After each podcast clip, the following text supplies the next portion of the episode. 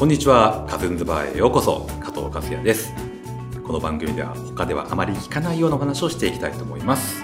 さて今回第22回のゲストは写真家の高崎さやかさんです。よろしくお願いします。よろしくお願いします。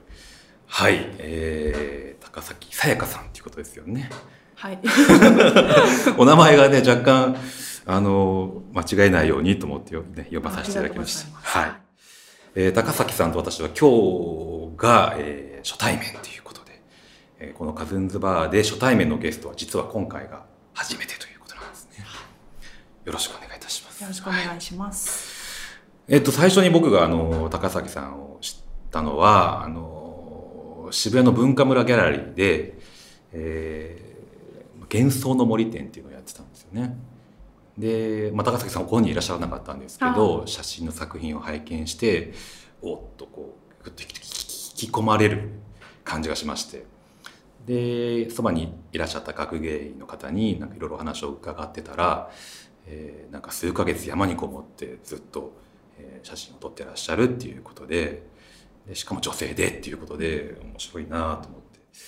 うんどんな方なのかなと思ってそれでちょっとあの恐る恐るあの検索をしてでメールをしてという感じで、えー来ていただきました。いらっしゃっていただきました。それもしかもあのもう夏ぐらいにですかねあの連絡をさせていただいたんですけど、やっぱり山にこもってらっしゃるっていうことでですね。はい、はい、ちょっと下山待ちっていう感じで。お待たせしました。数ヶ月待ちましてで今日が、はいはい。実現したっていう感じですね。はいあんまりこういったものに、ね、出るのも珍しいんじゃないかなと思うんですけど。そうですね。特にあの今までそういったお話もなかったので、はい、あの今回すごく嬉しいです。ありがとうございます。あいえいえこちらこそありがとうございます。はい、でその時そのギャラリーで拝見したのは「えー沈黙の海へ」という写真集からの,、まあそのグループ展だったんですかね、で一部数枚展示されてるっていう感じでだったと思います。はいで、まあ、山の写真集なんですけど、えーまあ、ラジオなんでなかなか説明が難しいんですが、えー海タイトルには「海」ってついてたりとかで、まあ、山の写真ってねなんかこう緑があって青い空があってっていうとあの写真多いかなと思うんですよ一般的には。全くそれとは逆で、えー印象としては死を思わせるようなえーなんか絶景というか色だったり、えーなんか日本なのに日本じゃないような風景だったり空が全く無に近いような世界だったり。でその中にでも生を感強く感じるみたいなふうに思いまして、えーまあ、ちょっといろいろきお伺いしたいなと思うんですけど。素敵な感想をはありがとうございます、あい。まずじゃあこの沈黙の海への制作の背景といいますか、教えていただけますか？そうですね、はい。あのまず私にとって初めての写真集なんですけど、まあ、写真集になる前に写真集になったのはもう去年の秋なので、まあ、うん2016年なんですけども、はい。作品自体ははい。2014年に撮影あ、そうなんですか。はい、してあって、うんであのその年にあの個展を作品を作って、はい。あ次の年ですかね。2015年にギャラリーで個展も公開し。しててまずだから発表はしてあったんですけど、はい。で、まあ、その発表していた作品の中から写真集を、初めての写真集を作るっていうふうになった時に、はい。どの作品どのシリーズで写真集を作るかっていう話になって、うん。まあ、自分とあの所属ギャラリーのあのオーナーさんと、はい。であとデザイナーさんとか、はい。あの出版社の方と話してまず名刺代わりにうんうん。なる、写真家にとって写真集っていうのは名刺代わりになるものだと思うしかも第一作目っていうことで。で、まあ、このシリーズがいいんじゃないかっていうことで、うん。この「沈黙の海へ」の作品が写真集になったんですけど。うんでうん。あの作品自体はいはあのその2014年の夏に、はい。まあ、日本海からはい。太平洋まではい。日本アルプスを、はい。あの単独で歩いてはい。縦断して、はい。まあ、43日間かかったんですけど43日間。はい、テントを背負って、はい。食べ物を持って、はい。カメラも持って。そうですね。機材もうん全部持って歩いてうん。撮影してきた作品でできたシリーズです。すごいですね。まあ夏だと、まあ暖かい季節だとは思うんですけど。でもやっぱり標高が高いので、はい。あの昼間は暖かいんですけど、まあ、日が落ちてくるとそこそこ、はい、大体3000メートルとかぐらいはい。の場所なので、なるほど、えー相当タフだなと思うんですけど、えー過酷な環境ですよねある意味やっぱね。まあそうですね。一人でうん。全て衣食住を結局持ってね。歩きながはい。ら撮影もしてっていうことなので、ははい。補給とかはされるんですか？途中で。そうですね、はい。あのまあ、大体パート分けをして、はい。ここからここまでとか、はいここからここまで。で結局山から山をつなぐ間に下道も歩くので、まあ、そこで次の食料をしてっていう感じで、はい、じゃあ43日間全くそに合わないわけではなくてちょいちょいはところどころではあったり補給したりっていう。あそうですね。下のそね。の車道を歩くうん。時もあるという。で、うんはい、なるほど。でもまあ数日間人に孤独一人でずっと一人でいるっていうのもあるってことですよね。その中では。まあ、基本的に登山道を歩いてるので、全く合わない日っていうのはほとんどないんですけどまあ、うん1日歩いてて合わないっていう日はまあ何日かはあるんですけど、うん。でも結局こう普通の決して誰も誰かこう特別な技術がないといけないような場所ではななくて、はいはい。あのいわゆる一般的な登山道なるほど。はまあじゃあ登山家たちはたくさんすれ違ったりにまあこんにちはみたいな。はい。でまあ、場所によっては本当に合わないところもある。ところもありますけど。うん。はなるほどまあでもね友達と一緒に行ってるわけじゃないんである意味ね孤独なそうですね。ねはい。作業にはなりますよはね。えーその、えー日本海側から太平洋側に歩いたっていうことなんですけどもその着想は何かあったんですか？そうですね。あのまあ、自分は写真家なので写真を撮るっていうのはまあ大前提にあるんですけども、まあ、それを日本海から太平洋まで歩くっていう山日本アルプスをつないで歩くっていうのはやってる人はいっぱいあの、うん結構いるんですよね普通に。まあ登山としてはそうですね。なのであの私もまあその縦断途中の人に出会山で出会ってでお話を聞いてうん。自分もいつかそれをやりながらでも自分は写真家だからそれをやりながら写真を撮りたいっうん。ていうのをずっと思っていてであの何年か準備してうん。うんそれを決行したっていう感じですかね。なるほど。はい。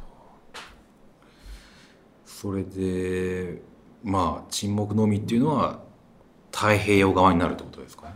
そうですね、はただあの、まあ、このタイトル、うん。山の写真なんですけど、海がついてるっていうのもはい。やっぱりあのいろんな方に「はい。なんで海なの?」っていうふうにはい聞かれることがあるんですけど、はい。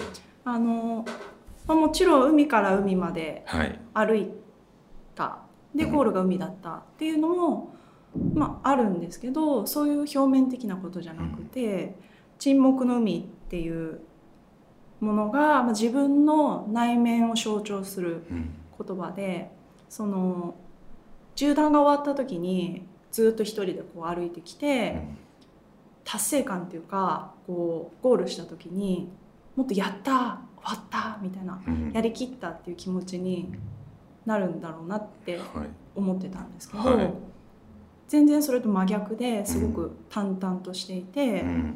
ですごいこう内面が本当に穏やかになったっていうか、本当に自分が心の奥底から満たされた。っうんていう気持ちになったんですよね。うん。で本当にこう静けさが海のようにバーってこう内面に広がっていくようなうん。感覚にうんなって、うん。その自分の内面の象徴として「沈黙の海」っていう言葉が出てきて、そこへ至る境地っていうかそこへ至るは道っていう感じでその参考すべてがあのゴールした時にあうんあ自分はこの静けさこの境地に至るためにここまで歩いてきたんだなっていうふうに分かったうんのでそのタイトルをつけました。なるほどはあ何かこう修行をして何かが見えたかのような 何かの境地に達したかのような感じですかね。そうですね。歩いてる時は本当にもう毎日楽しくて仕方がないうん、あ楽しいんですね。辛くはない辛くはないですね。うん。もう楽しくて僕もただ単にただただ辛いんじゃないかと想像したんですけど。そうですね。登らない方はなんでそんなことですけど、えよく言われえるんですけど、えまあ、まあ自分は山が好きっていうのもああるし、えうん。もちろん作品を作りたいっていう気持ちもすごいあって、で、まあ、本当に毎日幸せだったんですよね、うん。ただ歩くだけで。うん。でやっぱり歩いてるうちにはい。こう山の匂いにすらありがとうって言いたくなる。でそういう言葉しか出てこないような美しい景色に出会ったりとかうん。して、その歩いてるうちに本当に感謝の気持ちっていうかこうなんか毎日お祈りしてるような「うん。ありがとうございます」っていうこう気持ちが毎日毎日出てくるうっていう。ん。なのであんまり修行っていう感じは辛いっていうことはな辛いっていう意味でうそうですね。でもなんかこうわかんないですけどお遍路さんじゃないですけどこう、うん。ありがとうって順番にこうんう湧いていくに、なんか似てるのかなと思った。そうですね。ん巡礼みたいな巡礼な感じに、ううん辛いその中でも辛いことってありなんかないんですか？その時は特になかったですかね。ただ、ん。辛いというよりもあのやっぱり一人で歩いている以上、うん何かあったら自分で対処しなきゃうん。いけないので、体調管理とか、はい。その怪我をしないとか、うん無理しないっていうことはすごく気をつけながらうん歩いてました、なるほど。は無理しがちですもん。なんか今日は体調いいからいけるとかそうですね。なんか毎日歩いてるとこううん。ちょっとハイな感じになっていけるいけるっていう感じにもなるんですけど、やっはぱりそこはゆとり持ってっていうか、いはあのやっぱり一人で歩いてるっていうのはいつも意い識して歩いてました。はいになっていくのをちょちょっと意識的に抑えながらというか。そうですはい。ね、はい、無理はしないようにするっうん。ていうす自分で決めてなんか人生の全てが詰まってるような ところもありますよね。まあ調子に乗りがちなところはあるじゃないですか。みんな調子があの、えー山じゃなくても、うん。都会でも、はえー順調に物事が運んでいる時はハイになってしまったりとかこうするなと思うんですけどね。うんうん。えーちょっとどうまだイメージがあのわからないですけどどういう一日なんですか？あの毎日。朝おテントで起きました。そうですね、はい。まああの大体前の日に、まあ、はい。明日はこの辺まで歩くっていうふうに決めて、計画を立てると。でまあ、地図と、まあ、自分の歩くペース考えて、でそれによって起きる時間をなるほど。設定して、変えて、うん。で早い時もう3時ぐらいから動き始めるんですけどテント畳んで、はい。真っ暗ですよね。そうですね、ご飯食べて、はい。でライトつけて歩き出すっていう感じですかね。はでも3時に歩いてたらもう昼には疲れてるんじゃないですか？あそういう時もありますね。はい、そしたらもう着いて、はい。もうテント張って、はい。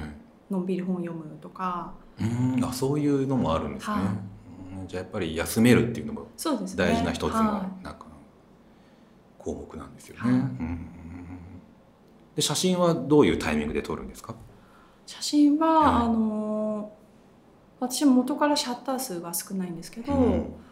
まあ一つに晴れの日はシャッターをほとんど切らないっていうのがあってはい。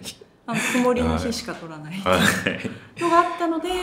最初に、まあ、加藤さんがおっしゃった、はい。その空が無に近いってうん言っていたのは、あのそういうことなんですけど、うん。